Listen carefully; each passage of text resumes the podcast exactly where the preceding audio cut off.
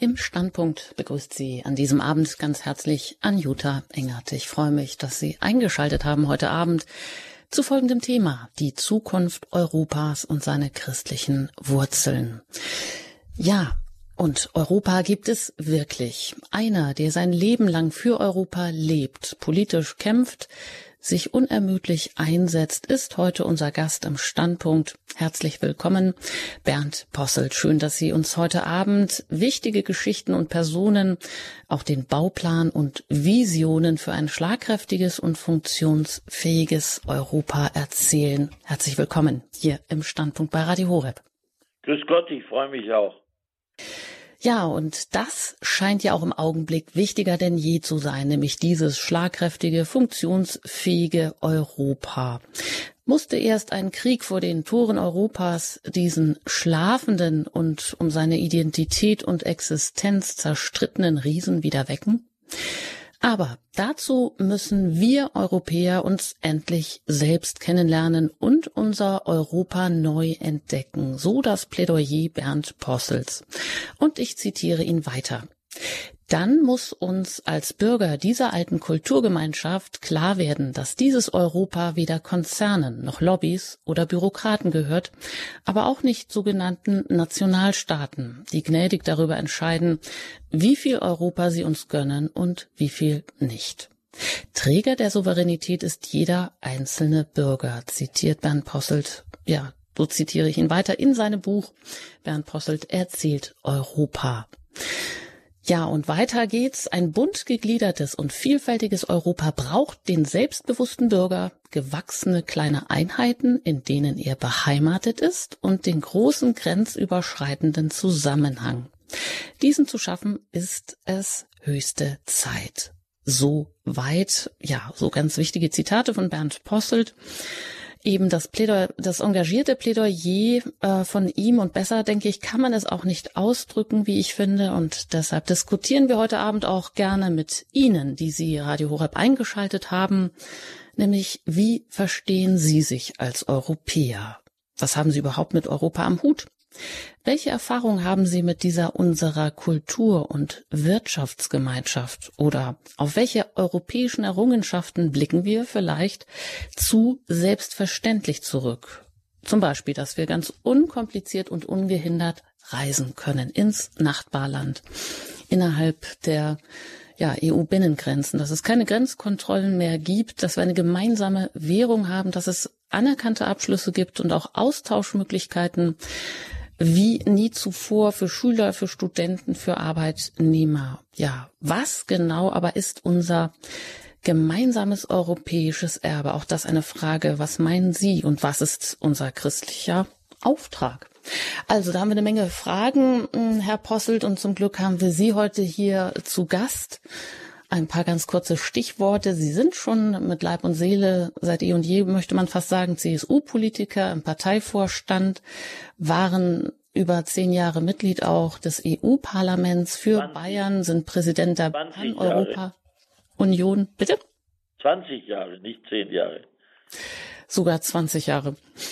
Wunderbar. Sprecher der Sudetendeutschen Volksgruppe sind Sie und politisch auch sehr aktiv für Heimatvertriebene. Und zum Beispiel sind sie auch engagiert ähm, in der kirchlichen Europaarbeit aktiv. Sie organisieren zweimal im Jahr einen christlichen Europatag im oberbayerischen Kloster Andex. Ja, und das, Sie haben unzählige natürlich noch weitere Stationen. Wenn ich die jetzt alle aufzählen würde und auch Ihre ganzen Funktionen, dann kämen wir heute vielleicht gar nicht mehr zum Ende. Auch Ihre Auszeichnungen, zum Beispiel das Verdienstkreuz der Bundesrepublik Deutschland, den Bayerischen Verdienstorden haben Sie bekommen und auch viele Artikel geschrieben über das Thema Europa, unter anderem auch eben Bernd Posselt erzählt Europageschichten und Personen, Bauplan und Visionen im Pustet Verlag erschienen. Herr Posselt, dass Ihr Herz europäisch schlägt, das kann man eben auch schon aus Ihrem Credo, aus Ihrem Plädoyer für Europa heraushören, was ich eben zitiert habe. Äh, wie wir uns als Europäer nun neu entdecken können, darüber kann man vielleicht nicht lange genug reden. Braucht es sowas wie ein neues historisches Bewusstsein oder es braucht auch jemanden, ja, wie Sie, der zum Beispiel eben so viele Erfahrungen mitbringt. Lebenslänglich sind Sie schon für Europa unterwegs jemanden eben, der uns heute Abend Europa nahe bringt, ja, der uns Europa erzählt. Und das erste, was mich bewegt hat und auch nicht mehr so gleich losgelassen hat, ist, wie Sie mir erzählt haben, dass das Schicksal ihrer Herkunftsfamilie sie und auch ihre drei Geschwister zum überzeugten Europäer gemacht hat. Und auch, dass sie deshalb antinationalistisch erzogen wurden, trotz Vertreibung, Enteignung und Flucht.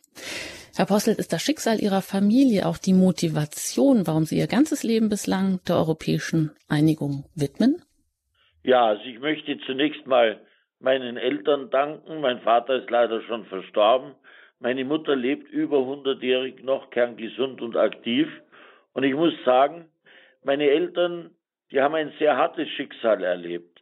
Mein Vater stammt aus Nordböhmen, ist Sudetendeutscher, wurde nach dem Zweiten Weltkrieg, in dem er in Gefangenschaft war, in dem er Soldat war, vertrieben aus Böhmen, wo meine Familie hunderte von Jahren gelebt hatte, gemeinsam mit den Tschechen, friedlich und dann dieser schwere Bruch. Auf der anderen Seite, meine Mutter stammt aus der Steiermark, hat slowenische Vorfahren, Vorfahren im alten Königreich Ungarn. Meine Mutter ähm, war ebenfalls von der Familie her vertrieben. Und ich bin sehr froh, dass meine Eltern nie gesagt haben, Schuld daran waren die Tschechen oder die Slowenen oder die Jugoslawen, wie man damals gesagt hat sondern meine Eltern haben immer ganz klar gesagt, Schuld war der Nationalismus und zwar nicht zuletzt auch der eigene, der deutsche Nationalismus. Meine Eltern haben immer auch vor der eigenen Tür gekehrt und das hat sie für uns Junge so glaubwürdig gemacht. Und deshalb haben sie uns zu Antinationalisten und Europäern erzogen. Und ich darf auch sagen, sie haben uns zu überzeugten Christen erzogen. Und ich bin für beides dankbar und das ist der Grund, warum ich schon 1972, äh, da war ich 16 Jahre alt, äh, begonnen habe, mich in aktiven Funktionen in der Jugendarbeit und dann später in der Politik für Europa zu engagieren. Mhm. Das heißt, Sie sind also wirklich erfahrener Europapolitiker, Publizist, engagiert eben auch seit Jahrzehnten für die europäische Einigung. Ähm, als Pan-Europäer mit 19 Jahren haben Sie die Pan-Europa-Jugend Deutschland gegründet. Ähm, in der Zeit stand mal drin, Sie sind sowas wie das Gedächtnis des Europaparlaments. Ähm, ja, Sie haben Europa nicht nur bereist, historisch erforscht, politisch gestaltet, musikalisch und literarisch erlebt, sondern auch erschmeckt.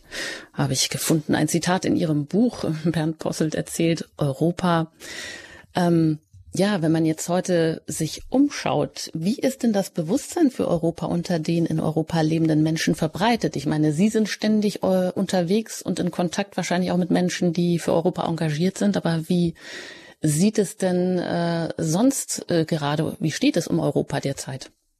Also ich würde sagen, die meisten Europäer empfinden sich auch als solche. Zwar nicht ausschließlich, und das wäre auch falsch, wir haben eine Mehrfachidentität. Wir sind Münchner, Bayern, Sudetendeutsche als vierter Stamm Bayerns, Deutsche und Europäer. Das passt alles zusammen. Schon der Gründer der Paneuropa-Bewegung, Graf Kudenhof-Kalergi aus Böhmen, der diese älteste europäische Einigungsbewegung vor 100 Jahren, genau dieses Jahr, ist 100 Jahre her, ins Leben gerufen hat, der hat gesagt, wir brauchen einen europäischen Patriotismus, der die regionalen und nationalen Patriotismen nicht ersetzt oder verdrängt, sondern, wie er so schön gesagt hat, ergänzt und krönt. Und ich glaube, die meisten Europäer empfinden sich auch als solche. Sie leiden höchstens am Zustand Europas, insbesondere was die Außen- und Sicherheitspolitik betrifft, in einer immer sehr gefährlichen Welt. Und wir als Christen müssen uns natürlich auch auseinandersetzen mit Phänomenen der Entchristlichung in Europa. Also es gibt eine ganze Menge Aufgaben. Aber das heißt nicht, dass man sich nicht diesem Europa, diesem wunderschönen Kontinent ähm, verbunden fühlen kann. Und ich muss sagen, das Europäertum wurde mir zwar in die Wiege gelegt und ich habe mich als Junger schon engagiert, Aber ganz entscheidend war für mich, als ich 1975 mit meinem jüngeren Bruder Martin, der heute beim Bayerischen Rundfunk arbeitet, durch Europa gefahren bin, bei Interrail. Das war damals noch relativ neu. Wir haben uns ganz Europa angeschaut und haben plötzlich gemerkt, uns Europäer verbindet kulturell und menschlich viel mehr, als uns trennt. Ich war damals auch zum Heiligen Jahr in Rom, habe erlebt, wie der damalige Papst Paul VI. massiv sich für Europa eingesetzt hat in der Generalaudienz auf dem Petersplatz. Ich war im Papstpalast in Avignon, da habe ich ein Manifest für Europa geschrieben. In einer südfranzösischen Sommernacht bei Vollmond, werde ich nie vergessen, saß ich da auf den Stufen und habe mit einer mechanischen Schreibmaschine, wie es es damals noch gab, das Gründungsmanifest für die Paneuropa-Jugend äh, getippt. Also dieses Europa war da. Das ist viel, viel älter als die Nationalstaaten, die es in den letzten Jahrhunderten überlagert haben. Und ein großer christlicher Europäer, Robert Schumann, hat ja mal gesagt, Europa ist nicht eine Neuerfindung, Europa ist eine Wiederentdeckung. Wir graben es aus, hat er damals nach dem Zweiten Weltkrieg gesagt, aus den Trümmern der Nationalstaaten, die eben durch Unvernunft und durch Krieg und durch Nationalismus entstanden sind in diesem Europa. Mhm. Ja, da merkt man, da kommt ihre ganze Vergangenheit mit ins Spiel und ihre Begeisterung auch. Und dennoch muss man wahrscheinlich auch anfragen, ja, verbucht in den europäischen Ländern derzeit auch der Rechtspopulismus ja zum Teil beachtliche Erfolge. Zuletzt haben wir vielleicht äh, ja alle den Blick auf Frankreich gehabt, auf die ähm, auf die Wahlen und das Ergebnis von dem Rassemblement National, also die haben sich auch umbenannt, also von der nationalen Sammlungsbewegung ursprünglich mal Front National genannt unter Marine Le Pen hat tatsächlich dann auch über ja, 20 Prozent ähm, erreicht. Wie, also wenn man nach Italien schaut oder sonst was, dann wird dann vielleicht auch Angst und Bange. Wie konnten denn diese Parteien so stark werden, Herr Posselt? Also zunächst mal finde ich, muss man unterscheiden zwischen Europa und der jeweils aktuellen Politik.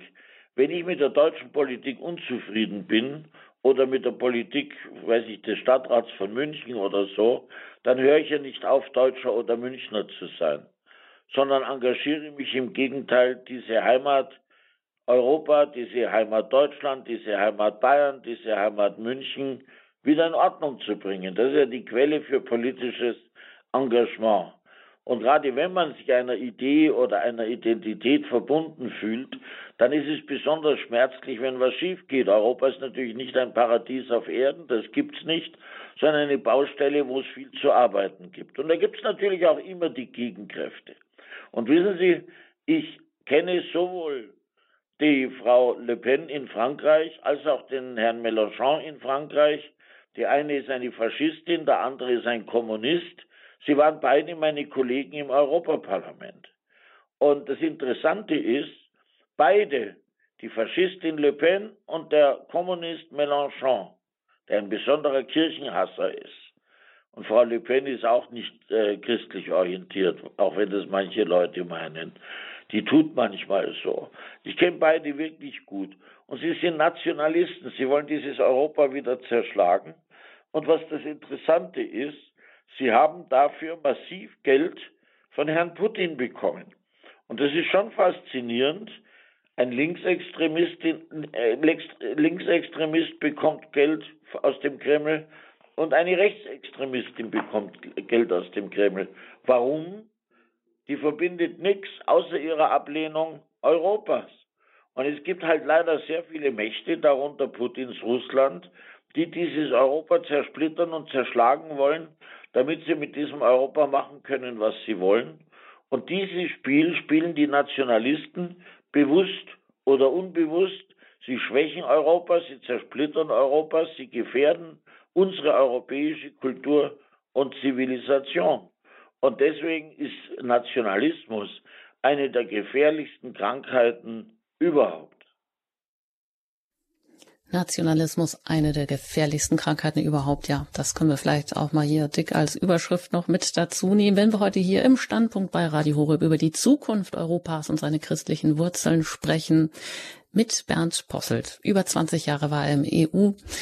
Ähm, Parlament tätig, Mitglied dort, ist im Vorstand der CSU und noch ganz und gar für die europäische Idee unterwegs, sei es als Präsident der Pan-Europa-Union. Und da haben Sie auch gerade angesprochen, gab es jüngst am letzten Juni-Wochenende das 100-jährige Jubiläum genau dieser Pan-Europa-Union in, also Deutschlands.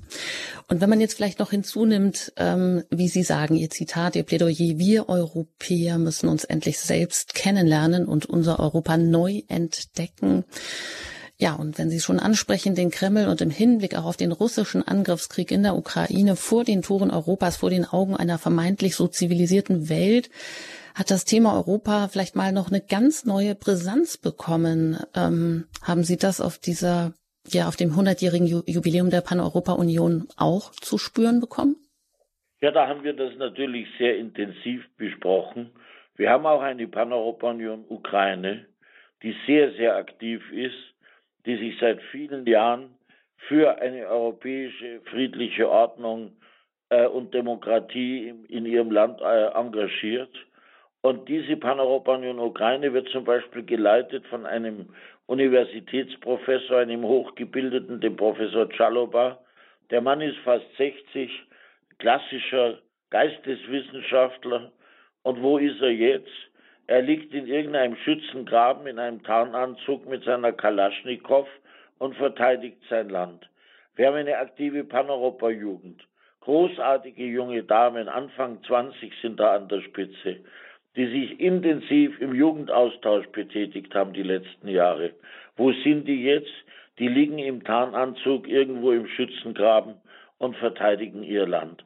Und dass sowas im 21. Jahrhundert noch einmal passieren musste oder muss, ist wirklich entsetzlich.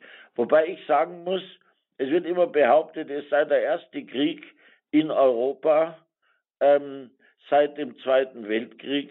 Das stimmt natürlich nicht. Wir hatten den Krieg im früheren Jugoslawien 1991 bis 95 in verschiedenen Stufen und ich war damals an Ort und Stelle anwesend. Und ich erinnere mich damals, 1991, als der Krieg dort losging. Da bin ich dauernd gependelt zwischen München und der Front. Und ich habe damals einen Artikel geschrieben, der hieß mit dem Eurocity in den Krieg. Man konnte damals mit einem klimatisierten Speisewagen, äh, das ist doch pervers, von München an die Front fahren. Das habe ich gewählt, diese Überschrift, um zu sagen, wie pervers das Ganze ist und wie nah das Ganze ist. Und der erste nicht von dort stammende Tote dieses Krieges war mein Freund Egon Skottland von der Süddeutschen Zeitung, der dort bewusst von serbischen Freischärlern ähm, hinterrücks erschossen worden ist. Und wissen Sie, wenn man das alles erlebt hat, wie ich im Jahr 91 und auch wieder erlebt, wie die jungen Menschen jetzt, dann erkennt man, dass die Erzählungen der Eltern und Großeltern vom Krieg, dass das nicht irgendwelche Geschichten aus grauer Vergangenheit sind, sondern dass das mit der Wirklichkeit zu tun hat. Und man muss auch sagen, dass wir immer wieder im Fernsehen zum Beispiel sehen. Ich bin als junger Mensch aufgewachsen mit den dauernden Berichten aus dem Vietnamkrieg und dann kamen immer wieder andere Kriege. Aber da dachte man, das halt auf irgendwelchen fernen Kontinenten.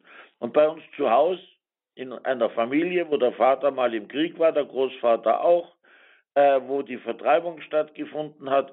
Bei uns waren Krieg und Vertreibung in meiner Kindheit immer mit am Tisch gesessen, besonders bei Familienfesten. Aber uns Kindern kam es natürlich sehr fern vor, so wie Geschichten aus dem Mittelalter. Und plötzlich 91 bin ich dann in Kroatien, sehe wie dort Freunde von mir fallen an der Front, sitz im Luftschutzkeller. Eine Frau drückt mir ihre Kinder in die Hand und sagt, ich gehe arbeiten. Wenn ich heute Abend zurück, nicht mehr zurückkomme, dann schauen Sie bitte, dass Sie sich um meine Kinder kümmern.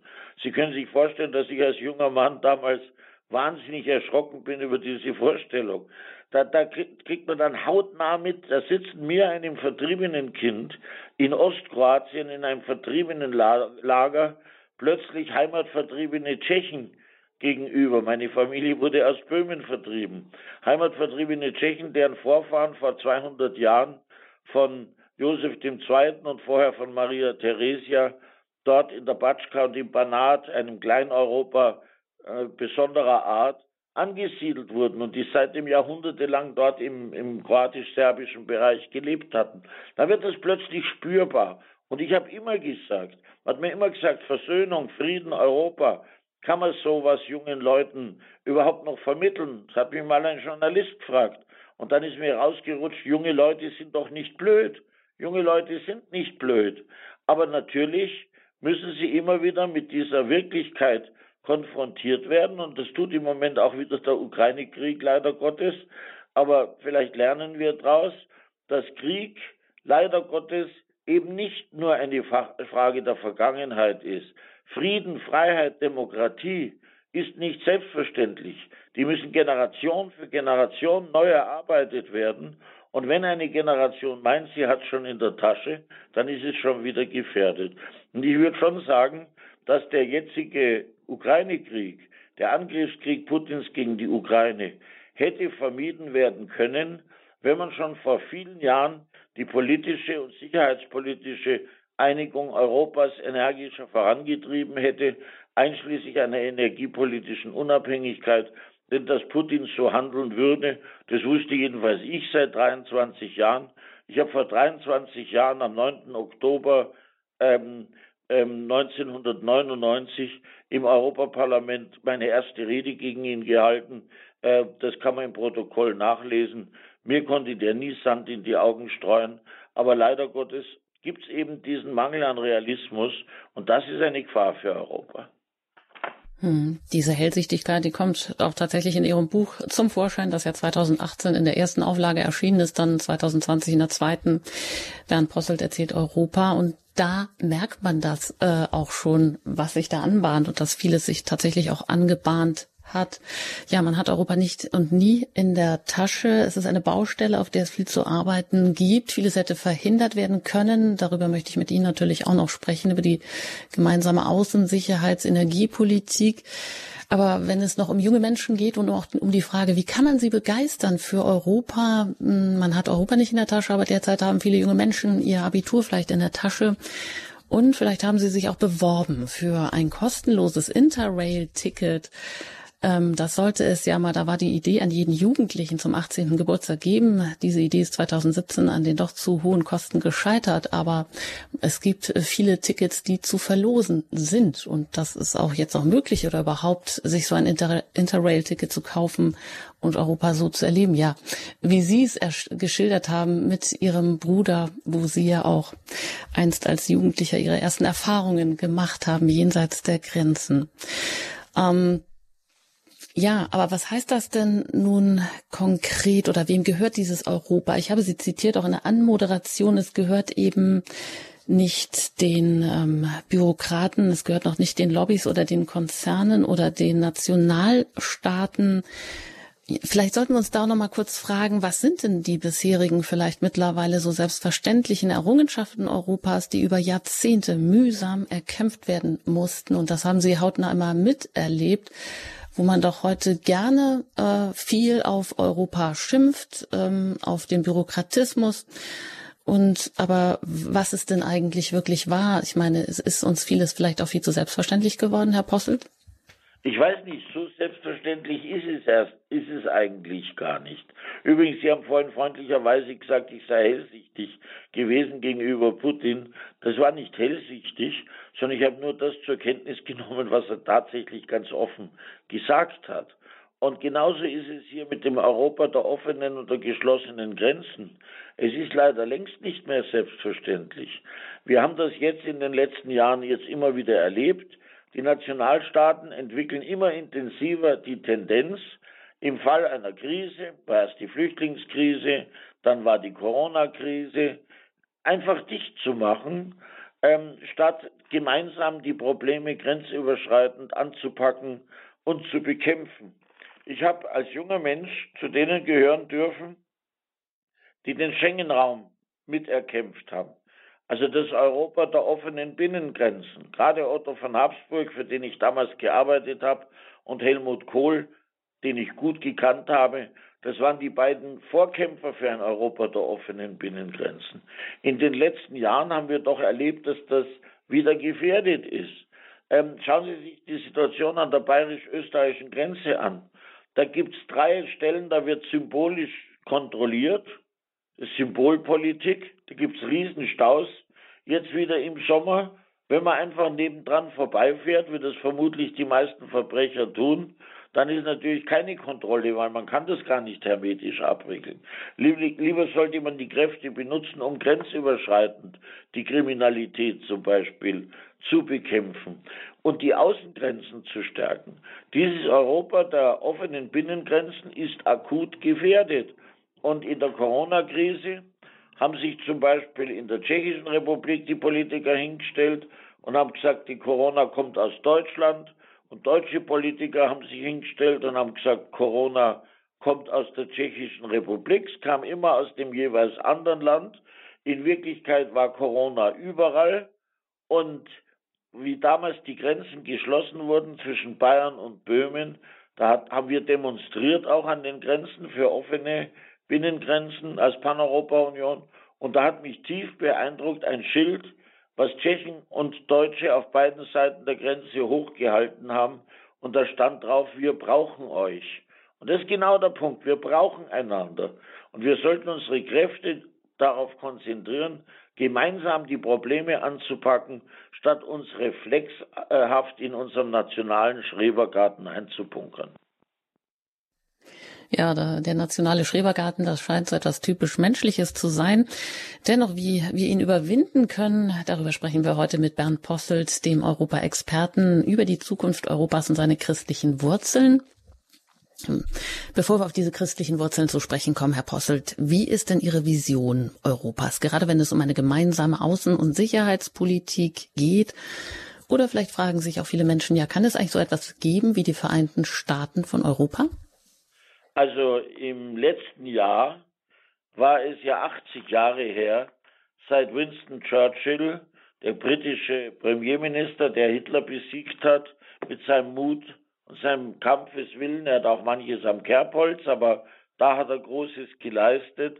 Der hat 1946 seine berühmte Rede an die Jugend Europas gehalten.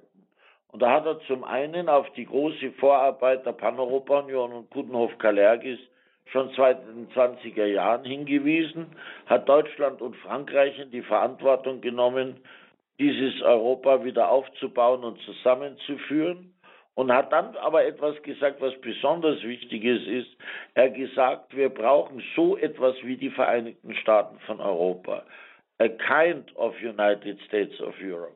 Das heißt, nicht eine billige Imitation der Vereinigten Staaten, sondern einen eigenen europäischen Weg, der aber dazu führt, dass wir geschlossen in einer immer gefährlicheren Welt handeln können.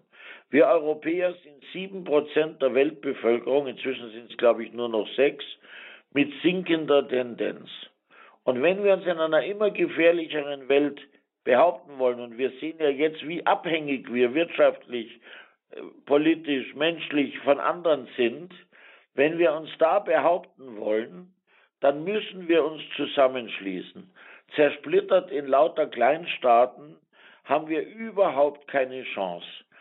Ich bin hier in München äh, zu Hause und München ist ja die Stadt des Dackels. Wir haben jetzt gerade aus Anlass von 50 Jahre Olympia 72 äh, wieder gehört. Damals war der Dackel das Symbol der Olympischen Spiele. Und ich sage immer wieder, unsere Nationalstaaten sind Dackel. Was ist nämlich ein Dackel? Ein Dackel ist ein kleiner Hund, der irrtümlicherweise glaubt, dass er ein Wolf ist und sich verhält wie ein Wolf und nicht weiß, dass er ein Dackel ist. Unsere Nationalstaaten sind in Wirklichkeit Kleinstaaten, sogar Großbritannien, sogar das wiedervereinigte Deutschland, sogar Frankreich sind Kleinstaaten. Aber wir tun so, als seien wir die ganz großen Mächte, die wir vielleicht mal im 18. oder 19. Jahrhundert waren. Und wenn wir Partner anderer Kontinente sein wollen, wenn wir Frieden unterstützen wollen, wenn wir Armut bekämpfen wollen, wenn wir dem Klima, äh, der Klimakrise gerecht werden wollen, die ganzen Herausforderungen annehmen wollen, dann müssen wir uns zusammenschließen, damit wir wenigstens in irgendeiner Weise handlungsfähig sind. Und deshalb ist ganz wichtig, und das ist meine Vision, ein demokratisches Europa, parlamentarisch kontrolliert auf jeder Ebene, Land, Bund, Europa, mit starken Parlamenten, mit starker Demokratie. Und was ganz wesentlich ist, in, in der europäischen Außen- und Sicherheitspolitik müssen wir weg vom Einstimmigkeitsprinzip. Wir brauchen Mehrheitsentscheidungen. Solange ähm, eine Macht wie China oder Russland einfach einen aus der Solidarität der Europäer herauskaufen kann, ich sage es mal sehr deutlich, und der kann dann mit einem Veto alle anderen blockieren, ist dieses Europa massiv gefährdet. Wir haben da ein, ein Beispiel aus der Geschichte. Die Geschichte ist wichtig, man soll sich nicht in sie verlieben und die Geschichte hat ihre Höhen und Tiefen, aber die Geschichte lehrt uns vieles. Und wenn man sich zum Beispiel die Geschichte des mittelalterlichen und frühneuzeitlichen Polen anschaut, dann kann man sagen, da gab es im, im Reichstag, im, im Sejm von Polen, gab es Ritter, da hat Russland damals, der Zar, hat Einzelne herausgekauft und nachdem es das Einstimmigkeitsprinzip war, musste der nur Veto sagen und es konnte weder ein Heer aufgestellt werden, noch konnte eine Steuer erhoben werden. Und das ganze Polen war handlungsunfähig. Die Konsequenz war, dass das Land zwischen seinen Nachbarn aufgeteilt wurde und 150 Jahre von der Landkarte verschwunden war. Und dasselbe befürchte ich auch für Europa, wenn es uns nicht gelingt, die, dieses Einstimmigkeitsprinzip ähm, zu überwinden und in der Außen- und Sicherheitspolitik demokratisch zu entscheiden, das heißt mehrheitlich. Ja, das Einstimmigkeitsprinzip, ähm, dazu äh, später vielleicht noch mehr, wie gut die Chancen denn da stehen, dass das gekippt wird, dass das wegkommt, dass Europa handlungsfähig wird. Ja, soweit über die Zukunft Europas und seine christlichen Wurzeln und auf genau diese christlichen Wurzeln möchte ich auch gleich zu sprechen kommen. Denn dazu hat auch Bernd Posselt Interessantes ähm, mit im Reisegepäck auch so manche Irrtümer ähm, ja, was denn Europa ausmacht oder was auch unser Auftrag als Christen ist. Also seien Sie gespannt, gleich geht es hier weiter im Standpunkt bei Radio Horeb.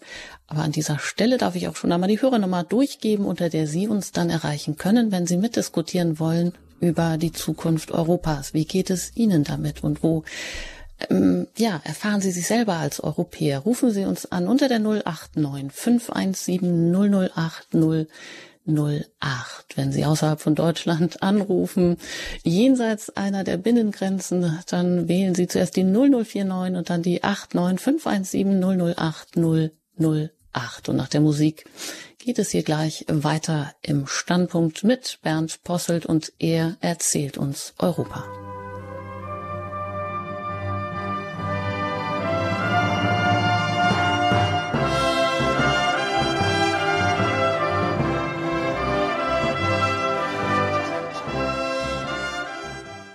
Das war er, der Schlussklang hier im Standpunkt bei Radio Horeb über die Zukunft Europas und seine christlichen Wurzeln. Und was könnte da besser passen als die Europa-Hymne aus der Ode an die Freude von Beethoven, also Ode an die Freude. Das gilt es heute wieder auch in den Blick zu nehmen über alle Krisen hinweg. Und da sind wir im Gespräch mit Bernd Postelt. Er ist erfahrener Europapolitiker, Europaexperte seit Jahrzehnten. Ja, das ist sein Leben. Dafür hat er gekämpft und tut es auch weiterhin und auch für die christlichen Wurzeln Europas. Das heißt, es ist überhaupt erstmal die Frage, Herr Posselt, ähm, ja, Sie sind ja schon dafür, dass Christen sich vor allem eben auch nicht in ein selbstgewähltes Ghetto zurückziehen oder gar, was Sie als das schlimmste, das größte Gift Europas bezeichnen, zurückziehen in einen Nationalismus oder Rechtsextremismus, sondern dass jeder Christ eben auch seinen Beitrag leistet und Europa ist eben auch nicht christlicher als seine Teile, also als wir alle zusammengenommen. Aber ähm, ja, was ist der Auftrag der Christen denn, beziehungsweise ähm, wie, was sind die christlichen Wurzeln Europas eigentlich? Das ist natürlich jetzt eine riesige Frage, aber vielleicht fangen Sie mal irgendwo an für das, was Sie als das Grundlegendste beacht, also erachten.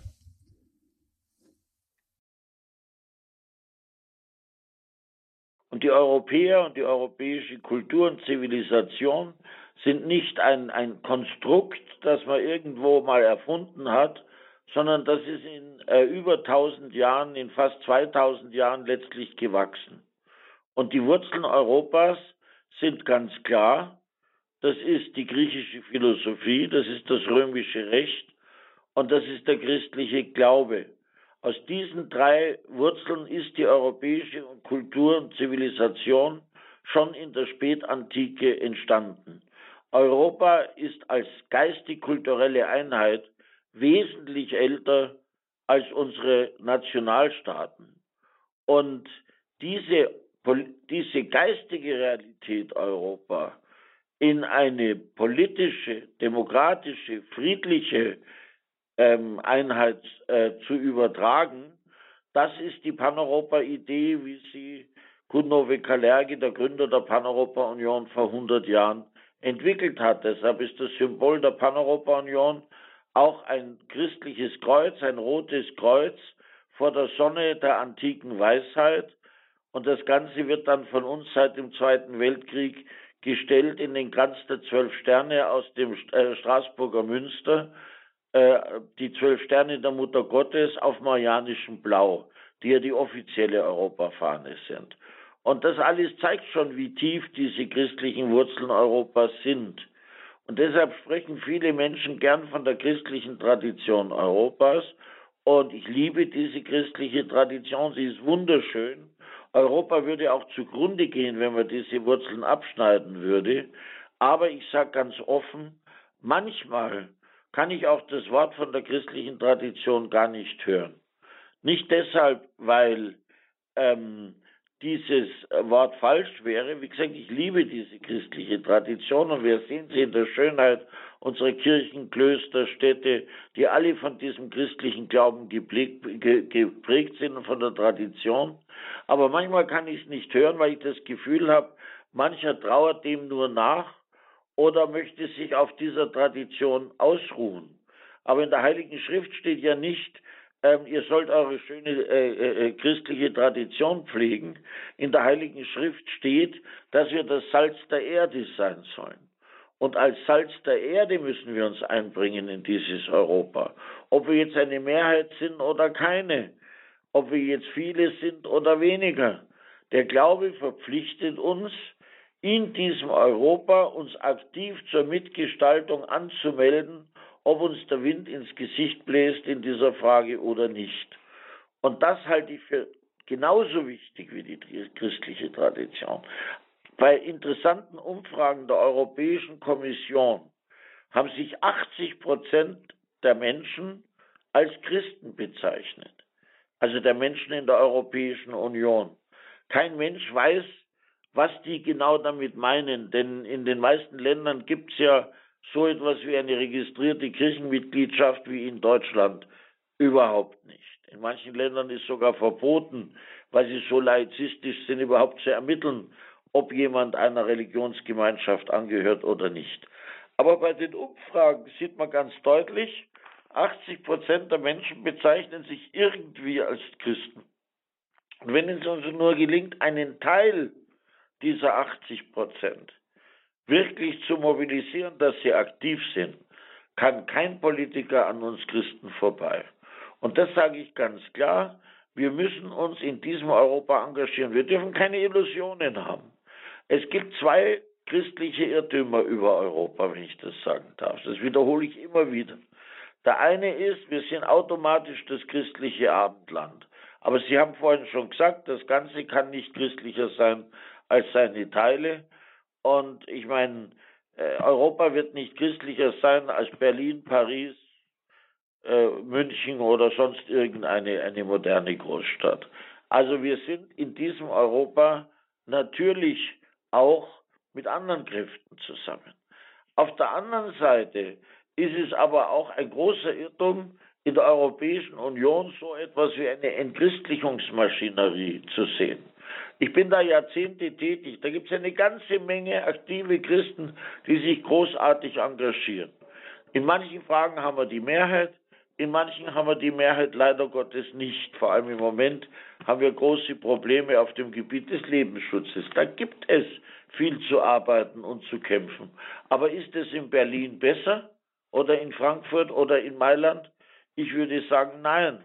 Und deshalb, wie gesagt, ist es entscheidend, dass wir Europäer einerseits die christlichen Wurzeln Europas pflegen und andererseits aber darüber hinaus nicht bei einem Kulturchristentum stehen bleiben, sondern uns aktiv einbringen in die europäische Tagespolitik, in das europäische tägliche Leben als Salz der Erde. Und da kann man auch als schöpferische Minderheit wie das einmal Josef Ratzinger als Theologe, ich sage deshalb bewusst, er hat es nicht als Papst so gesagt, schon, schon als Theologe, deshalb sage ich Josef Ratzinger, ausgedrückt hat. Als schöpferische Minderheit, es waren immer schöpferische Minderheiten, die Geschichte gemacht haben. Deshalb müssen wir uns da einfach nicht ins Schneckenhaus zurückziehen, sondern unseren Anteil leisten, dass dieses Europa gestaltet wird. Ja, das hört sich gut an, Herr Posselt. Und dennoch will ich da nachfragen, weil viele Christen sich ja doch zunehmend als isolierte Minderheit erfahren oder auch wirklich alleine auf verlorenem Posten vielleicht ausgelacht, bekämpft oder mundtot gemacht werden und das so empfinden. Verraten Sie uns doch das Geheimnis oder vielleicht wie Sie es machen, dass Sie diesen Auftrag ähm, ja dennoch wahrnehmen unbeirrt, obwohl sie ja auch andererseits beobachten, dass sich viele Christen eben zurückgezogen haben aus der Gestaltung Europas, eben wegen totalitärer Ideologien im Lebensschutz, in Ehe, in Familie, wegen aggressiver, destruktiver Kräfte. Ähm, womit kann man sich denn wappnen, dass man trotzdem seinen Auftrag als Christ wahrnimmt und auch seine Stimme erhebt und nicht äh, ständig in der Angst lebt, ähm, es bringt sowieso nichts und man wird äh, mundtot gemacht oder man hat noch andere Konsequenzen zu befürchten? Also zunächst mal möchte ich was sehr Hartes sagen. Sich zurückziehen ist unchristlich. Das heißt ganz klar, geht hinaus und lehret alle Völker. Wir sollen Zeugnis ableben, ablegen. Das ist ganz entscheidend. Ich habe vorhin von meinen Eltern gesprochen. Meine Eltern haben uns eben nicht nur zum Glauben erzogen, sondern sie haben ihn vor allem sehr glaubwürdig vorgelebt. Und dafür bin ich sehr dankbar. Und wir als Christen müssen zunächst einmal versuchen, den Glauben auch so zu leben, dass er andere äh, äh, begeistert und mitzieht. Und dann müssen wir uns halt auch zu Wort melden. Und ich warne schon ein bisschen vor einem gewissen Selbstmitleid. Ähm, es gibt furchtbare Verfolgung ähm, im Kommunismus. Im Nationalsozialismus gab es die. In vielen, vielen totalitären Regimen auf der Welt gibt es das. Zum Beispiel in China oder in irgendwelchen islamistischen Staaten wie Afghanistan, wo nicht nur Christen viel zu leiden haben, aber auch Christen. Die Christenverfolgung ist ein Riesenthema. Und auch in unseren demokratischen Gesellschaften wird natürlich gemobbt. Aber auch das steht schon in der Heiligen Schrift. Da steht nicht, dass wir everybody's darlings sind. Äh, Franz Josef Strauß hat einmal gesagt, wer everybody's darling sein werden, sein will, ist am Schluss everybody's step, ja. Ähm, wir müssen uns darüber im Klaren sein. Natürlich ecken wir immer wieder an. Ähm, aber wir müssen auch versuchen zu überzeugen, durch Liebenswürdigkeit, durch Geduld, durch Brückenschlagen. Es lohnt sich, mit anderen Menschen zu sprechen. Ich habe schon oft erlebt, und das gibt mir außer meinem Glauben noch weiter äh, die Kraft, immer wieder aktiv zu sein. Ich habe halt im Verlauf meines Lebens sehr, sehr viele Menschen getroffen, auch sehr, sehr viele junge Menschen, die angefangen haben, sich politisch zu engagieren. Und dann komme ich irgendwo hin, halt einen Vortrag. Heute habe ich das wieder gehabt, zum Beispiel einen Vortrag, habe ich heute in der Gegend von Freising gesprochen bei einer äh, Freiluftveranstaltung, die sehr schön war. Und dann kommt ein Mensch und sagt, hören Sie zu, ich bin das und das geworden, ich habe mich engagiert, weil ich habe vor 30 Jahren eine Rede von Ihnen gehört und, und nach einer gewissen Zeit habe ich beschlossen, ähm, ich muss mich da auch einbringen. Und das ist es doch. Wir müssen einfach als Christen versuchen, im Rahmen dessen, was uns Gott geschenkt hat als Aufgabenfeld, ob das die Familie ist, ob das die Pfarrei ist, ob das eine geistliche Gemeinschaft ist, ob das eine politische Partei ist, uns entsprechend einzubringen oder auch so eine überparteiliche Bewegung wie die Paneuropa-Union oder ein, ein, ein Medium wie Radio Horeb, was ich sehr schätze. Ja, das ist doch alles ein Auftrag, jeder muss seinem Charisma entsprechend versuchen, sein Christentum zu leben und auch zu verkünden. Sich zurückziehen ist unchristlich. Ja, und davon spricht auch Ihr Buch Bände. Ähm, Bernd Posselt erzählt Europa eben von vielen Begegnungen. Und wenn Sie gerade von einer Begegnung sprechen, dass jemand etwas von Ihnen gelesen hat und dann einfach angesteckt war und sich ähm, für diese europäische Idee, für diese, ich würde sagen auch heute Überlebensnotwendigkeit engagiert hat oder angefangen hat, dann fällt mir auch die Begebenheit ein, die Sie schildern über den legendären Franz Josef Strauß, der einfach mal ähm, ja die ganze Planung, den Terminplan über den Bord über Bord geworfen hat, als ähm, er ja, das war eine Begegnung äh, mit, mit war es mit Ihnen selber, das weiß ich jetzt gar nicht ja, mehr genau. Selbst, ja. Ja, genau. Wo er dann auch, wo Sie ihn zitieren und er sagt, wenn die Kriegsgeneration stirbt, dann werden die danach vergessen, dass Europa das Wichtigste überhaupt ist. Sie haben es selber erlebt. Erzählen Sie, wie es war. Also Franz Josef Strauß hat sich schon als 14-Jähriger im Jahr 1929 der Paneuropa-Bewegung angeschlossen und hat an Europa geglaubt. Dann kam der Nationalsozialismus, seine sehr katholische Familie war ja klar gegen den Nationalsozialismus, aber er musste halt an die Front, wie die ganze junge Generation damals. Und er hat ab und zu gesprochen von, von seinen Erlebnissen an der Ostfront und dabei war er wirklich bleich. Also das muss so entsetzlich gewesen sein. Und deswegen hat er gesagt, also nach dem Krieg will ich mein ganzes Leben dem Aufbau eines einigen Europa äh, widmen. Davon war er felsenfest überzeugt wie sehr viele aus dieser Kriegsgeneration, die eben aus dem Zweiten Weltkrieg diese richtige Schlussfolgerung gezogen haben. Und ich werde nie vergessen, wir haben also die Paneuropa-Jugend gegründet, ich habe sie gegründet 1975 und dann hatten wir zum ersten Mal Gelegenheit, zu einem Paneuropa-Kongress nach Aachen zu fahren. Und um uns das finanzieren zu können, sind wir mit einem Bus zum Deutschen Bundestag nach Bonn gefahren, von Starnberg aus. Damalige Starnberger Bundestagsabgeordnete Franz Ludwig Stauffenberg, Graf Stauffenberg, der Sohn des Hitler-Attentäters, der hatte uns eingeladen. Und wir waren im Bundestag am Weg nach Aachen. Und der Bundestag hat eben diese Busreisen finanziert, so wie das heute noch ist. Und dann sind wir nach Aachen und wieder zurück auf eigene Kosten. Und wie gesagt, ähm, wir waren da im Bundestag, gehen durch die Gänge und plötzlich kommt uns Franz Josef Strauß entgegen. Und ich kannte ihn schon von früher so oberflächlich, aber nicht wirklich eng. Und dann schaut er mich so an und sagt zu mir, ich kenne Sie doch irgendwoher. Und dann sage ich, ja, Herr Strauß, er war ja damals noch kein Ministerpräsident, er war Bundestagsabgeordneter. Sage ich, ja, wir sind die Paneuropa-Jugend und wir kommen aus Bayern hierher. Und dann sagt er zu mir, ähm, ähm, und haben Sie ein bisschen Zeit? Sage ich, ja. Und dann sagt er zu seinem armen Referenten, einem ein geplagten Menschen namens Frühauf, sagt er, Frühauf, ich brauche eine halbe Stunde und einen Saal. Da musste der arme Herr Frühauf einen Saal organisieren, da in diesem Labyrinth des Bundestages. Aus der halben Stunde wurde eine Stunde. Und der Strauß hat gesagt, wie gesagt, vergesst nie, die europäische Einigung ist das Wichtigste, das es gibt. Wir als Kriegsgeneration mussten das schmerzhaft lernen. Und dann wird eine politische Generation kommen, die das nicht mehr weiß. Und dann müsst ihr da sein. Und das habe ich immer ein Leben lang als Auftrag empfunden, war mit Franz Josef Strauß eng verbunden, habe ihn sehr oft gesehen, unzählige Gespräche mit ihm geführt, trotz des großen Altersunterschieds, die mich sehr, sehr geprägt haben. Ja, soweit diese Begebenheit und da auch noch die Frage an Sie, die Sie uns zuhören. Rufen Sie uns gerne an. Wir diskutieren heute mit dem Europa-Experten Bernd Posselt über die Zukunft Europas und seine christlichen Wurzeln. Wo und wie erfahren Sie das selber? Und das muss ja nicht an der Grenze sein.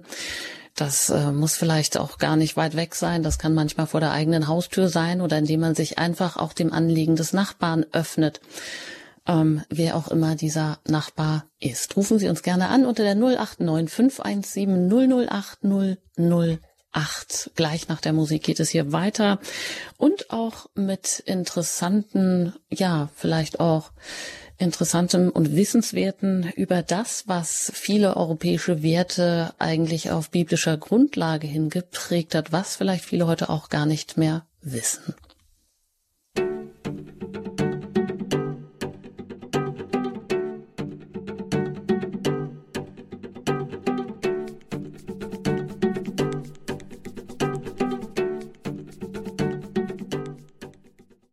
Sie haben eingeschaltet im Standpunkt bei Radio Horeb, Ihrer christlichen Stimme Europas, wollte ich schon gerade sagen, jawohl.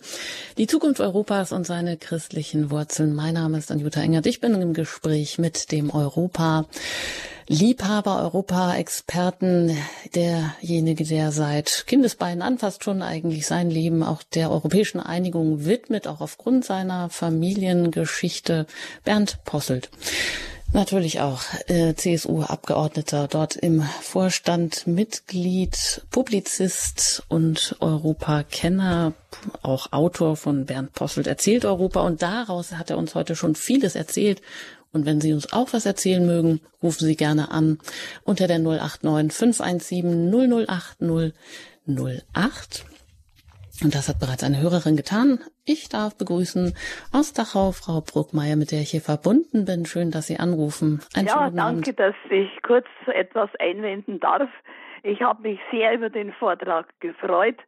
Ich bin ganz auf Seiten des Vortragenden und auch Ihres Senders. Aber was ich in der letzten Zeit feststelle, die Toleranz wird bei uns so groß geschrieben, die ist, die Toleranz ist jetzt eine heilige Kuh und ich bemerke, dass vor lauter Toleranz die Presse äh, manche Dinge, äh, die nicht so ausgeschlachtet werden müssten, auch gegen Kirche und gegen unser, unser, unser christliches Bild äh, ausschlachtet. Das ist vielleicht jetzt eine sehr empfindliche Meinung von mir, aber ich finde, wir müssten viel mehr äh, uns äh, zur Hauptsache machen, unseren Standpunkt fest zu vertreten und nicht die Toleranz so über, es ist alles, äh, Toleranz ist gut, aber ich muss auch den anderen anerkennen und nicht nur für die eine Seite Toleranz anerkennen. Und bitte machen Sie so weiter. Vielen Dank. Also ich bedanke mich sehr für diese freundlichen Worte, bin auch vollkommen mit Ihnen, wobei ich jetzt sagen würde, äh, das, was Sie mit Recht kritisieren, ist eine falsche, missverstandene Toleranz.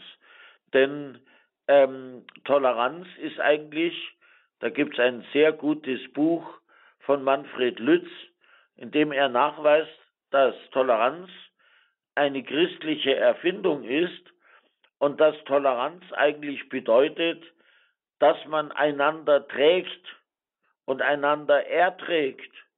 Und das ist ganz wichtig. Also nicht, dass man gleichgültig ist oder dass man ähm, einfach äh, über alles hinweggeht, sondern man hat einen Standpunkt und respektiert den Standpunkt des anderen. Erst dann ist überhaupt Toleranz möglich. Ohne Respekt vor dem Standpunkt des anderen und vor allem auch ohne eigenen Standpunkt gibt es keine Toleranz, sondern nur eine Pseudotoleranz. Ja, vielen Dank, Frau Bruckmeier und auch Herr Posselt. Weiter geht's nach Althausen und da bin ich jetzt mit Maria Roth verbunden. Ich grüße Sie hier in der Sendung. Guten Abend. Guten Abend. Ja, Ihre Frage, Ihre Anmerkung? Ja, meine Anmerkung ist, dass, ähm, dass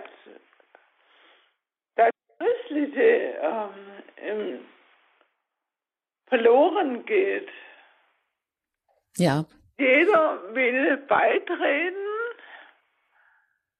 äh, in Europa, aber ähm, hm. ob diese bewusst sind, dass es um das Christliche, um die Wurzel geht. Hm. Danke, Frau Roth. Das wollen wir weitergeben an Herrn Posselt. Wir hatten auch schon ja anfanghaft darüber geredet, über die christlichen Wurzeln.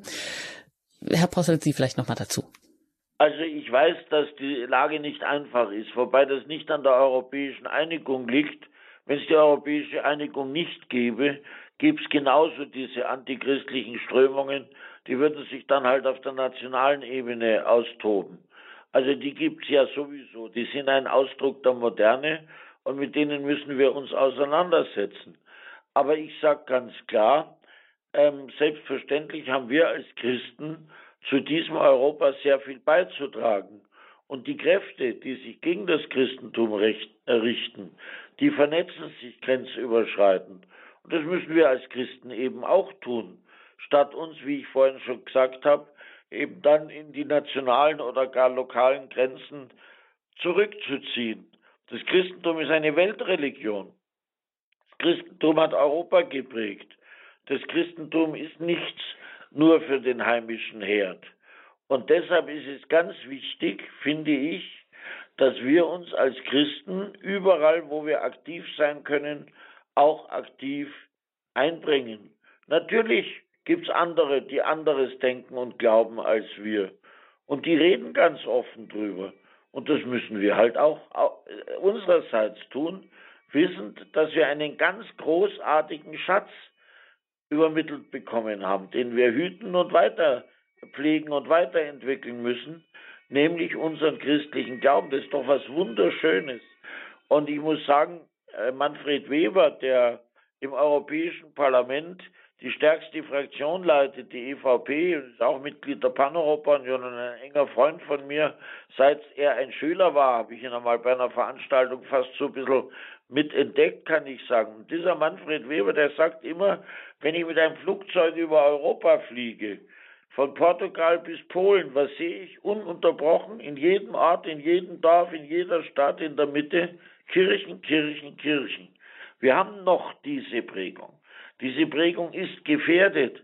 Aber ich sage ganz klar, wenn wir uns als Christen dieser, dieses Erbes bewusst sind und daraus etwas Aktives machen, uns also nicht auf die Traditionspflege beschränken, sondern wirklich für das Leben eintreten, für die Freiheit eintreten, haben wir Riesenchancen. Das ist ein konkretes Beispiel, weil man immer von europäischen Werten redet.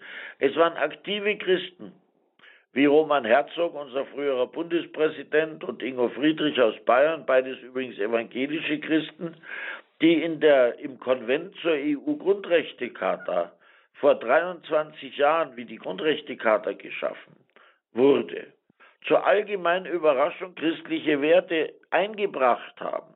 Die EU-Grundrechtecharta beginnt wie das deutsche Grundgesetz mit der unantastbaren Menschenwürde. Die unantastbare Menschenwürde kommt geistesgeschichtlich aus der Gotteskindschaft und Gottesebenbildlichkeit des Menschen. Und ähm, wenn ich mir diese Grundrechtecharta anstehe, da steht eben die zum Beispiel auch äh, das Recht auf Leben und vieles andere. Das Schlimme ist, dass wir leider Gottes mit Kräften zu tun haben, die diese Begriffe uminterpretieren, die sie umfälschen. Das ist im Grunde genommen ist das Münzfälschung. Und wir müssen uns dagegen wehren und müssen den Worten ihren wahren Sinn zurückgeben. Ja, eine Ermutigung für ein christliches Europa oder überhaupt ein für ein Europa der Werte, das sich ganz selbstverständlich auf viele christlichen Werte stützt, ähm, ohne dass wir das vielleicht wissen. Darauf kommen wir auch gleich zu sprechen. Aber im Augenblick sind die Leitungen hier alte, alle voll. Und als nächsten äh, Hörerin darf ich Frau Bartholomäus begrüßen. Schön, dass Sie hier anrufen und herzlich willkommen im Standpunkt. Ja, vielen Dank für die für den Abend mit Herrn Posselt. Ich habe ganz gewandt zugehört und möchte genau zu dem letzten Satz, den er gesagt hat, einen, eine Ergänzung von Johannes Paul II. aus dem Schreiben Ecclesia und Europa von 2003 vorlesen, wenn ich darf. Ja, machen Sie das. Jenseits allen äußeren Anscheins und auch wenn die Wirkungen noch nicht zu sehen sind, ist der Sieg Christi bereits eingetreten und endgültig.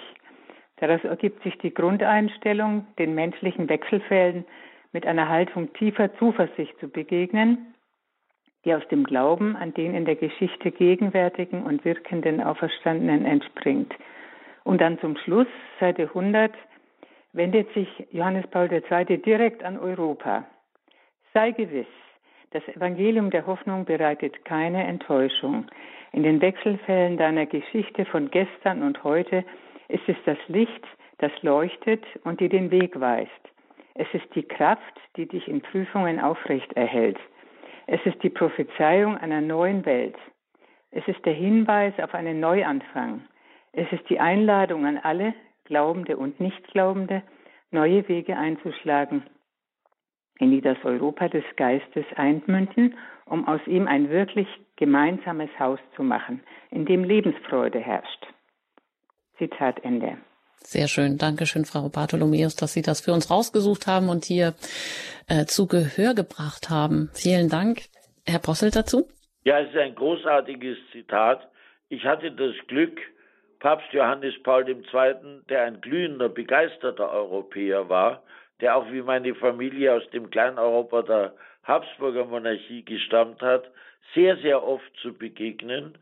Und das Eindrucksvollste, was ich mit ihm erlebt habe, war, dass er damals, als es um den EU-Beitritt Polens ging, da war ein Teil der polnischen Bischofskonferenz skeptisch. Die wollten sich mehr ins Nationale zurückziehen. Und da hat er uns damals als Europaabgeordneten gesagt, ladet die polnische Bischofskonferenz, und er hat es dann eben entsprechend auch mit seiner Autorität unterstützt, nach Straßburg zum Europaparlament ein, eine ganze Woche und diskutiert mit denen Europa und sagt ihnen ganz klar, dass Europa diese polnische katholische Kirche auch braucht, dass die gar nicht das Recht hat, sich zurückzuziehen und dass sie einen wesentlichen Beitrag zu Europa leisten soll, dass sie ein un verzichtbarer Bestandteil dessen sind. Und es waren sehr, sehr eindrucksvolle Tage. Und Papst Johannes Paul II. hieß ja auch der Papst der Menschenrechte, weil wir das Thema gerade hatten, weil er wie kaum ein anderer aus seiner philosophischen Arbeit heraus, er war ja ein großer Philosoph auch, nicht nur Papst und, und, und ähm, Theologe und, und Politiker, der den eisernen Vorhang entscheidend zum Einsturz gebracht hat, sondern er war vor allem auch ein sehr, sehr philosophischer Mensch. Und er hat zum Beispiel aus der Philosophie heraus, aus der, sagen wir mal, ähm, christlichen Lehre von der Gottesebenbildlichkeit des Menschen, die Menschenrechte abgeleitet. Er hat gesagt, Menschenrechte ohne diesen Hintergrund gibt's gar nicht. Und es war für mich wirklich die prägende Gestalt, des Europa für die Zeit nach dem Zusammenbruch des Eisernen Vorhangs. Ja, vielen Dank. Auch nochmal alles Gute Ihnen. Und ja, auch hier immer wieder diese Ermutigung, die wir als Europäer brauchen, die Sie uns ja auch mit auf den Weg geben, auch mit all den Personen, Menschen, denen Sie begegnet sind im Laufe Ihres Lebens, äh, dass Sie für Europa eingesetzt haben. Und das erinnert mich jetzt auch gerade so ein bisschen, was die Hörerin gerade zitiert hat. Ähm, äh, von Johannes Paul II., dass ähm, es auch den ersten Christen schon so gegangen ist, dass sie ja wirklich in der Apostelgeschichte gegen alle möglichen, äh, gegen alles angegangen sind oder es noch gar nichts gab und sie eigentlich das erst neu machen mussten, aber sie so eine Mut und eine Kraft aus dem Heiligen Geist hatten, dass sie eben diesen Auftrag in die Welt zu gehen und das Evangelium zu verkünden, ja, Kraft dieses Heiligen Geistes dann auch geschafft haben und auch Kraft dieser Einheit. Und das ist es wohl auch, was Europa braucht, wieder auch diese Einheit. Ja, weiter geht's nach Würzburg und da bin ich jetzt mit Herrn Thiel verbunden. Ich grüße Sie hier im Standpunkt bei Radio Horeb. Hallo, ja, guten Abend. Guten Abend. Ähm, ich äh, möchte kurz erwähnen, ich bin Jahrgang 1941, geboren in Nordböhmen so wie Herr Posselt auch, äh, in der Nähe von Reichenberg, heute Liberec. Und äh, ja, mein Vater ist äh, kurz Zeit nach meiner Geburt, also etwa ein Jahr nach meiner Geburt, an die Ostfront angekommen und in der Nähe von Scharkow oder heute Charkiw in Kriegsgefangenschaft verstorben. Äh, ja, Ich habe vor mir liegen Ihren Aufsatz in der Tagespost, Herr Posselt, über die Versöhnung der Tapferen. Und darüber habe ich mich sehr gefreut. Es geht um die Versöhnung zwischen Deutschland und Frankreich, Überwindung der sogenannten Erbfeindschaft. Und ich freue mich immer wieder. Wir haben Freunde in Frankreich gefunden in vielen Jahren der letzten, ja, der letzten Jahre äh, in Südfrankreich, wenn wir in Urlaub waren. Die haben wir aufgrund auch unseres gemeinsamen katholischen Glaubens kennengelernt. Wir waren dann einmal vor einer Kirche allein zu viert und sonst war niemand da, der in die Messe wollte. Dann hat die Dame den Schlüssel beim Pfarrer geholt und der Pfarrer hat für uns vier alleine äh, eine Messe gefeiert und uns dann gemeinsam gesegnet und äh, seitdem sind wir Freunde. Und äh, das ist eine sehr beglückende Tatsache, dass wir einfach in Europa, hier im Besonderen in Frankreich auch, einfach seinerzeit immer frei herumfahren konnten und ja, dass das ein, ein Volk ist, das auch uns äh, einfach gerne bei sich sieht. So, das wollte ich sagen. Sehr schön. Vielen Dank, Herr Thiel, für diese auch ganz persönliche und besondere Begebenheit aus Frankreich im Urlaub. Extra eine Messe für Sie und die Freundschaft, die sich daraus ergeben hat. Dankeschön. Herr Posselt dazu? Ja, also Herr Thiel, ich freue mich natürlich besonders. Ihre Familie stammt aus Reichenberg. Meine Familie stammt aus Gablons, also ganz in der Nähe, in Nordböhmen im Isergebirge. Und da gibt es, wie Sie wissen, einen sehr berühmten Wallfahrtsort, Heindorf, der, wo man seit 850 Jahren zur Mutter Gottes pilgert. Meine Familie hat das auch jahrhundertelang getan. Dann kam die Vertreibung und nach dem Fall des Kommunismus 1990 haben wir ja diese Wallfahrt wiederbelebt und die ist immer an Maria Heimsuchung am 2. Juli. Und am letzten Wochenende war ich erst wieder dort, eine großartige Messe, ähm, zelebriert äh, von, vom Weihbischof von, von Fulda. Und das war eine Messe, die auf Tschechisch und auf Deutsch in genau dem gleichen Geist gehalten äh, wurde, wie Sie das jetzt schildern von Deutschen und Franzosen. Ich halte diese Begegnung im Glauben ähm, und dieses Friedensstiften im Glauben, das halte ich für ganz wichtig. Wir pflegen, ich bin ja schon nachgeboren, bin nicht mehr äh, dort geboren, sondern nach der Vertreibung, elf Jahre nach der Vertreibung. Aber ich engagiere mich deshalb in, in der Sudetendeutschen Landwirtschaft eben auch als Vorsitzender, weil ich der Meinung bin, dass auch wir Nachgeborenen ähm, diese Tradition aufrechterhalten müssen, und zwar nicht in einem Sinn, der Wunden aufreißt, sondern in einem Sinn, der Brücken schlägt und der die Menschen tschechischer und deutscher Zunge, die dieses Böhmen lieben, im europäischen und christlichen Geist zusammenführt. Und ich freue mich, dass Sie sich da so großartig engagieren, wie Sie das jetzt am Beispiel Frankreich gezeigt haben. Ja, Dankeschön. Wiederhören. Wiederhören. Vielen Dank, Herr Thiel. Alles Gute Ihnen und auf Wiederhören. Ja, und dann geht's direkt noch auch an die deutsch-französische Grenze, nämlich ins Saarland. Und dort bin ich mit Herrn Leinbach verbunden. Ich grüße Sie hier in der Sendung. Ja, schönen guten Abend. Ich hätte mal die Frage an Herrn Possel, wie es ähm, dazu kommen konnte, dass die Europäische Union jetzt diese Charta verabschieden konnte, wo Abtreibung als Menschenrecht soll eingeführt werden in der Europäischen Union und das noch mit zu einer deutlichen Mehrheit von, ich glaube, 340 zu 150. Ähm, was können wir als Christen tun, um uns wirklich für den Lebensschutz noch in Europa einzusetzen und uns einzubringen? Wo können wir äh, nochmal vielleicht auch Werbung machen für den Lebensschutz? Ähm, ich sehe da momentan große Kräfte, die gegen den Lebensschutz agieren. Gerade also in Europa. Ja, ich Danke, bin Ihnen für Ihre Frage sehr dankbar, weil die gibt mir die Gelegenheit, ähm, ein wenig die Dinge zu korrigieren. Die Europäische Union hat nichts verabschiedet. Auch die, ähm, es gibt auch keine Charta, Gott sei Dank, in der das steht, sondern es gibt leider eine Mehrheit im Europäischen Parlament, aus, ähm, ich muss das jetzt sagen, ich will jetzt hier keine Parteipolitik machen, aber aus Sozialdemokraten, Sozialisten, Grünen und Liberalen, die dafür gestimmt haben in einer rechtlich unverbindlichen Resolution, dass sie der Meinung sind, dass ähm, ein, ein, ein Recht auf Abtreibung in der EU-Grundrechtecharta verankert werden soll. Das war aber eine rechtlich unverbindliche Entschließung und Christdemokraten und Konservative haben dagegen gestimmt, wurden aber überstimmt, weil sie nicht die Mehrheit haben, aber die haben dagegen gestimmt. Also das Parlament ist natürlich gespalten in dieser Frage. Und es handelt sich, wie gesagt, um eine rechtlich unverbindliche Resolution, denn Gott sei Dank gibt es eine EU-Grundrechtecharta. Und in dieser EU-Grundrechtecharta, ich habe die Namen schon vorhin genannt, vor allem zwei evangelische Christen, Roman Herzog und Ingo Friedrich, die haben durchgesetzt, steht ganz klar drin, dass Abtreibung Zuständigkeit der Einzelstaaten ist. Und das könnte man nur ändern, indem man den Vertrag ändert.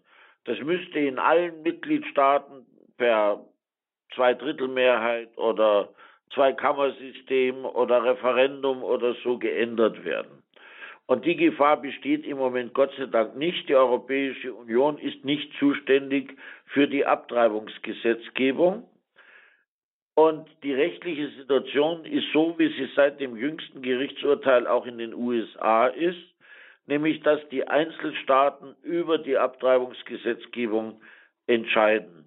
Und diese Kräfte haben diese Entschließung deshalb eingebracht. Sie haben also die USA kritisiert, das war die Form, die Resolution war eigentlich Kritik an den Vorgängen in den USA und haben gesagt, es gibt ein dem Subsidiaritätsprinzip, also dem Prinzip, dass die Einzelstaaten das entscheiden übergeordnetes Menschenrecht auf Abtreibung.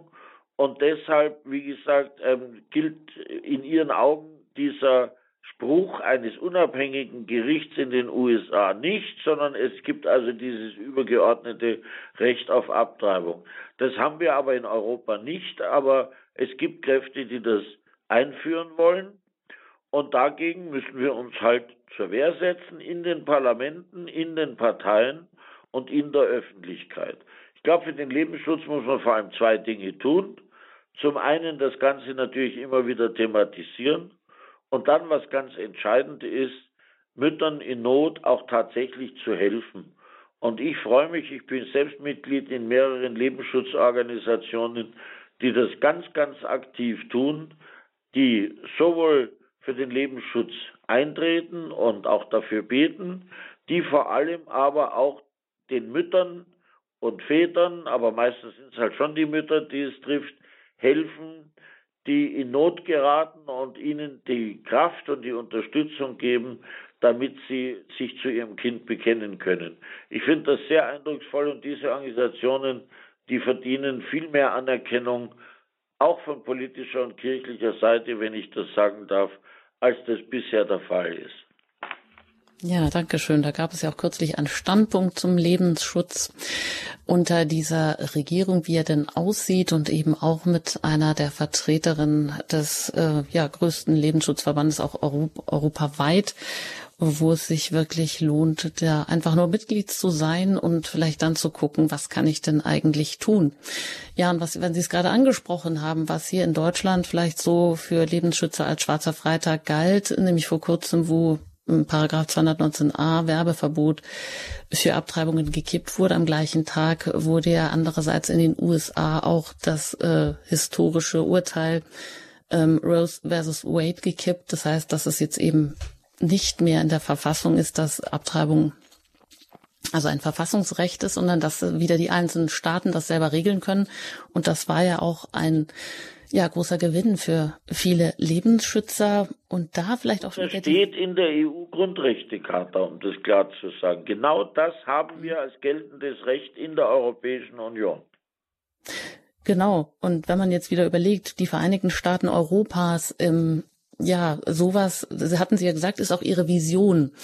Äh, so etwas ähm, ins Leben zu rufen, wo ja doch die einzelnen Staaten, wie jetzt am Beispiel USA, ja doch noch viele Sachen auch intern regeln können, aber es eben diese gemeinsame, auch übergeordnete Sicherheitspolitik gibt oder wo man mit einer Stimme spricht.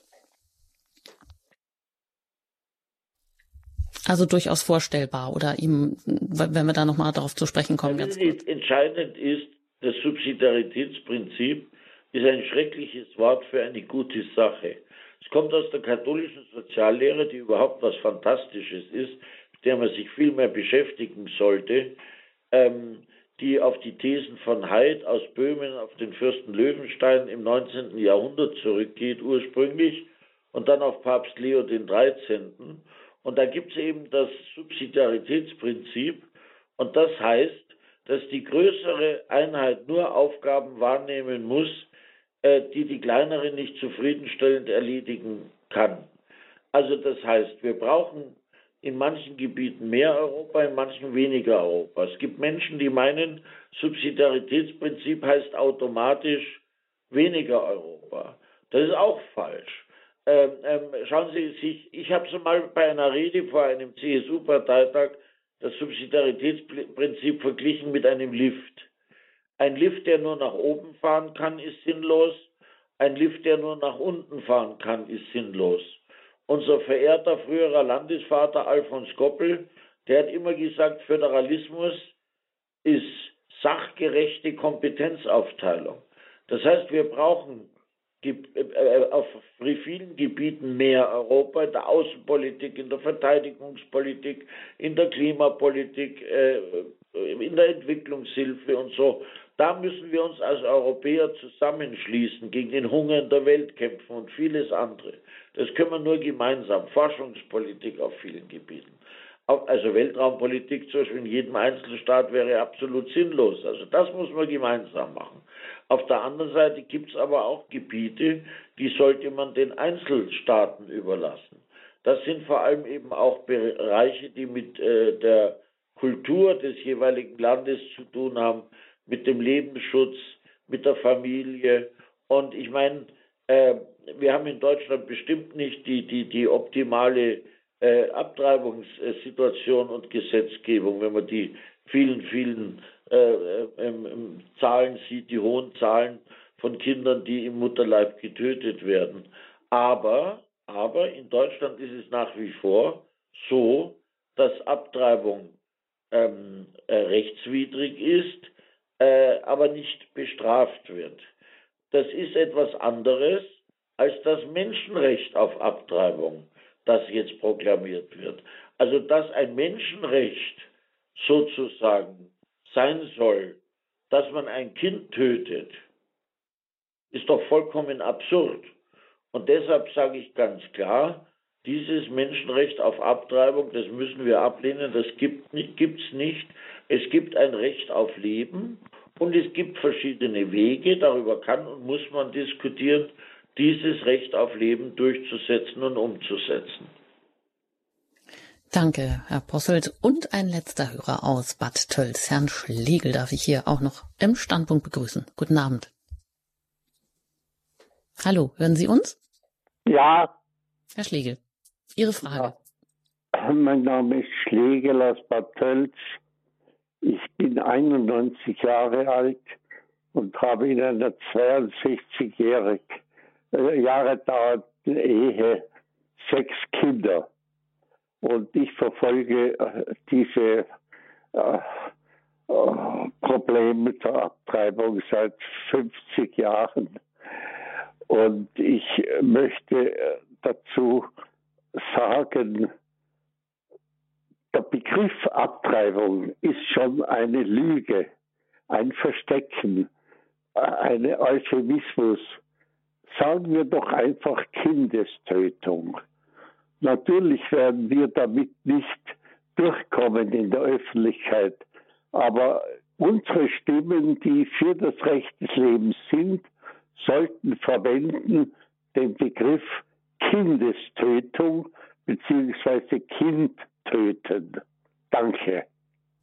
Ja, vielen Dank, Herr Schlegel. Und auch da darf ich ganz gerne verweisen noch auf die Standpunktsendung zum Thema Lebensschutz unter der Ampel, wie sie auch darauf verwies, man kann nicht einer bestimmten Gruppe das Lebensrecht abschreiben und selber noch am Leben sein, also sich selber das Lebensrecht äh, zu erkennen.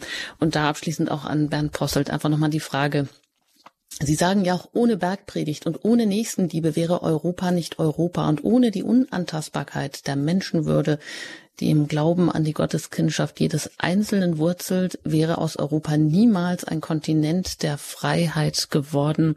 Herr Posselt, vielleicht noch mal ganz kurz und abschließend. Ja, welches sind denn die äh, christlichen biblischen Werte, die ganz selbstverständlich den der europäischen Einigung zugrunde liegen, ohne dass das viele Menschen heute vielleicht noch wissen, genauso wie Sie vorhin gesagt haben, Toleranz, das ist eigentlich auch eine christliche Erfindung und hat aber nichts mit Gleichgültigkeit zu tun, sondern miteinander tragen oder ertragen. Ja, es ist einfach so, dass das Christentum von der Gottesebenbildlichkeit, Gotteskindschaft und äh, von der Menschenwürde ausgeht, jedes Einzelnen. Und jeder Mensch ist von Gott geschaffen mit einer unsterblichen Seele, mit einer Würde und mit Menschenrechten, mit unteilbaren Menschenrechten, die uns kein Staat, keine Rasse, keine Klasse, keine Gesellschaft gegeben haben und die uns daher kein Staat, keine Rasse, keine Klasse, keine Gesellschaft wieder nehmen dürfen. Und unser Rechtsstaat, unser demokratischer Rechtsstaat und damit auch unser Europa lebt einfach davon, dass man diese Rechte, diese elementaren Menschenrechte, die ja vorgegeben sind, die sind ja nicht eine Erfindung des Staates oder eine willkürliche Gnade des Staates, die sind vorgegeben, die waren vor dem Staat da, ähm, dass diese Rechte vom Staat respektiert, geschützt und gefördert werden.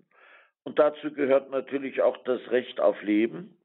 Und dieses Recht auf Leben gibt es für einen Menschen, ob er geboren ist oder umgeboren, ob er alt ist, ob er jung ist, ob er krank ist, ob er arm ist, ob er behindert ist, ganz gleichgültig. Die Menschenwürde ist unantastbar und unteilbar. Und wenn man das anfängt anzutasten, und das tun wir leider schon seit Jahrzehnten relativ massiv, dann kommt man auf eine abschüssige Bahn, die sehr gefährlich ist für Demokratie und Rechtsstaatlichkeit. Und deshalb ist für mich das Allerwichtigste die Menschenwürde. Und diese Menschenwürde gibt es nach meiner Auffassung als Christ nur, wenn wir sehen, dass Gott uns diese Erde geschenkt hat und diese äh, Menschheit geschaffen hat, ähm, mit diesen Rechten, mit dieser Würde, ähm, und dass wir dem gerecht werden müssen. Das ist die Verpflichtung, in die uns Gott gestellt hat. Und das ist ja auch, wie Sie schon mehrfach erwähnt haben, in der im EU-Grundrechtecharta verbrieft sozusagen. Auch den Gründervater der Europäischen Union, Robert Schumann, haben Sie schon erwähnt, der auch gesagt hat, dass das Christentum die Welt eben umgewandelt hat. Unter anderem spielt ja Benedikt von Nursia da auch eine Rolle, der morgen am 11. Juli seinen Namenstag hat von ihm auch Robert Schumann gesagt hat, dass er mit seinen Mönchen die Christianisierung des ganzen westlichen Europa auch ähm, vorangetrieben hat und adelte mit seiner Botschaft Ora et labora, also adelte er die menschliche Arbeit, die bis dahin praktisch nur von Sklaven geleistet wurde. Vielleicht, was können wir davon lernen? Vielleicht auch von Benedikt von Nursia, der auch als Vater des Abendlandes, als Vater Europas und Patron Europas gilt, Herr Posselt. Also ich möchte zunächst mal mit Robert Schumann anfangen. Robert Schumann war der christliche Gründervater Europas gemeinsam mit Konrad Adenauer und Alcide de Gasperi in der Tradition des Paneuropa-Gründers Gunove Kalergi nach dem Ersten Weltkrieg, haben die drei nach dem Zweiten Weltkrieg dann begonnen, in einem Nukleus von sechs Gründerstaaten die europäische Einigung anzufangen. Und Robert Schumann wird in meinen Augen zu Recht, wohl in absehbarer Zeit, selig gesprochen. Ich habe mich in ein Seligsprechungsverfahren jetzt nicht einzumischen, das ja sehr weitgehend abgeschlossen ist. Ähm, äh, man spricht dann noch, ob, ob, ob da noch ein Wunder erforderlich ist oder nicht. Ich sage ganz klar, für mich ist die europäische Einigung eigentlich das größte Wunder, das man sich vorstellen kann. Und ich würde mich sehr freuen, wenn wir bald von dieser Seligsprechung Robert Schumanns ähm, erfahren äh, werden.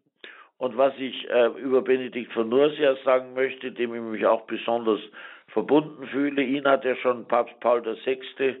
zum Patron Europas erhoben. Er hat mit seiner benediktinischen Regel und mit seinem Netzwerk von Klöstern ähm, die Transformation des der christlichen Spätantike in das frühchristliche, äh, in das äh, äh, frühe Mittelalter geschafft, das eben auch stark vom Christentum geprägt war.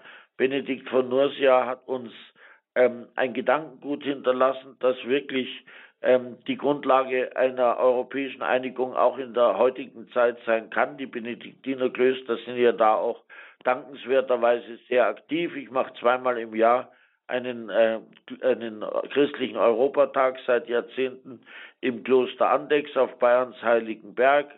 Viele andere Benediktinerklöster sind da auch äh, engagiert. Benedikt ist allerdings nicht der einzige Patron Europas geblieben. Johannes Paul II. hat dann hinzugesellt noch die Slawenapostel Cyril und Method, deren ähm, Feiertag wir letzte Woche äh, begangen haben. Und was ich für ganz wichtig halte, äh, Papst Johannes Paul II. hat zu den drei Patronen Europas auch noch drei Patroninnen hinzugesellt, nämlich ähm, Katharina von Siena, nämlich die heilige Birgitta von Schweden äh, und Edith Stein, ähm, die im Konzentrationslager ermordet wurde, wegen ihres Glaubens, aber auch wegen ihrer jüdischen Wurzeln.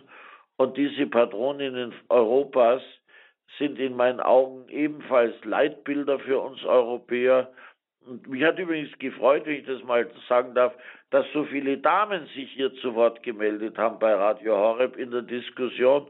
Ich glaube, dass die Frauen bei uns in der Kirche und in unserem christlichen Abendland eine ganz wichtige Rolle spielen, entgegen dem, was immer wieder äh, behauptet wird. Und gerade die drei Patronen Europas, die beweisen das auch.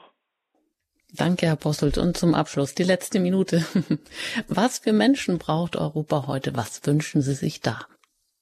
Menschen, die Europa lieben, die die Schönheiten dieses Europas sehen, ohne die Probleme zu bagatellisieren und die sich im Rahmen ihres jeweiligen Lebensfeldes und ihres jeweiligen Charismas äh, engagieren, die Fundamente dieses Europas aus dem Glauben heraus zu stärken.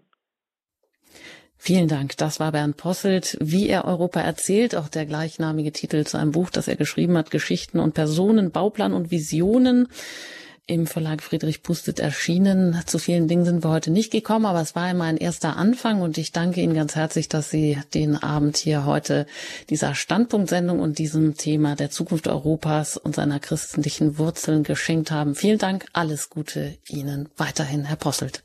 Ich danke Ihnen und Gottes Segen. Dankeschön.